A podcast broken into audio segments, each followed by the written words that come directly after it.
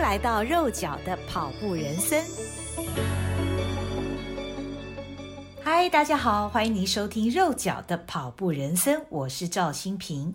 最近因为不能跑步，多出了许多时间，脑袋里一直有很多想法的我，这段时期更常常在许多的思绪当中漫游，而所有的思绪呢，最后好像也都可以跟跑步联想在一起。这期 Podcast 是继上一集“跑步是中年危机的解方”之后，再一次胡思乱想的结果。不久前，我跟朋友一起看了《瀑布》，这是疫情之后第一次进电影院，也是好久好久没看的国片。印象中，钟孟宏执导的影片总是阴暗晦涩的，但是这部片却意外的好看，而且触动了我心里的什么。于是，我又到 Netflix 看了他的另外一部《阳光普照》。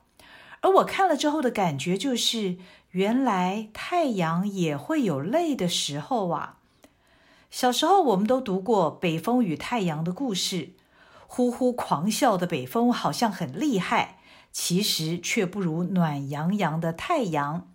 小时候故事书上画的北风有一张气鼓鼓、愤怒的脸，太阳公公则是笑嘻嘻的金黄色的面孔，讨人喜欢。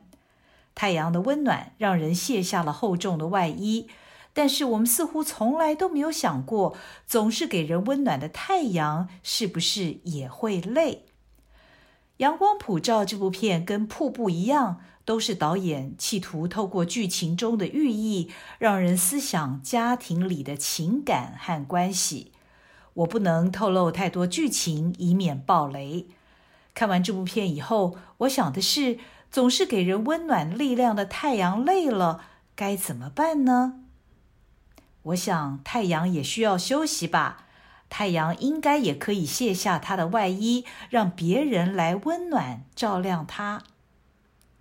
总是在团体里面扮演正面角色，总是让人佩服励志又自律的太阳们要注意了，你们也有累的权利，可以休息，甚至罢工。脱下亮丽的金黄色外衣，让真实的自我露出来。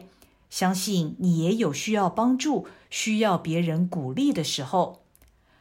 社群媒体众声喧哗，人人都急于把自己最美好的那一面展示出来。这些看似美好的表象，有时也许是一种矫情。不记得在哪个女明星的脸书上曾经看过。这位女明星批评那些总是鼓励别人、凡事都以正面角度表达的人很虚伪。她说：“这些人应该脱下面具，露出真实的面貌，因为人不可能永远正面。老是呼吁别人正面乐观，其实可能也是一种病态。”有个朋友曾经跟我讲过，他最讨厌老是正面思考的人。当时我听了他这样讲，吓了一大跳，因为我觉得正面思考不是很好吗？我也是习惯正面思考，鼓励别人要正面思考的人。然而，朋友这番直白的表态让我领悟到，刻意叫人正面思考，很可能缺乏同理心，无法引起对方的共鸣。当别人感到沮丧、失意的时候，没有同理的就教化对方正面思考，并不是真的关心对方。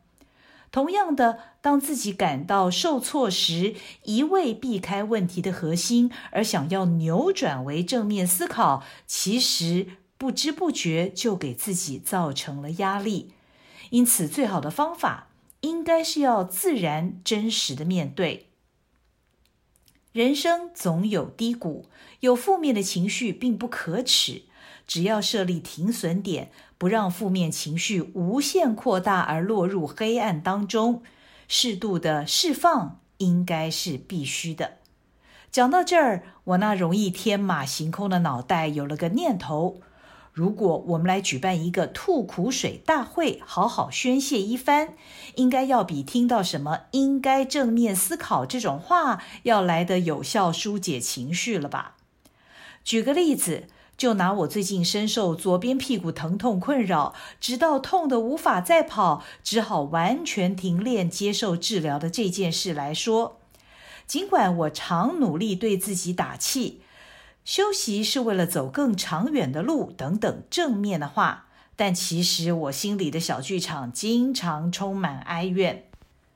有一次，几个跑友听了我的情况，其中一个也说，他曾经因为跑步疼痛就医，医生告诉他他的骨盆歪掉了，必须从走路的姿势改起才有救。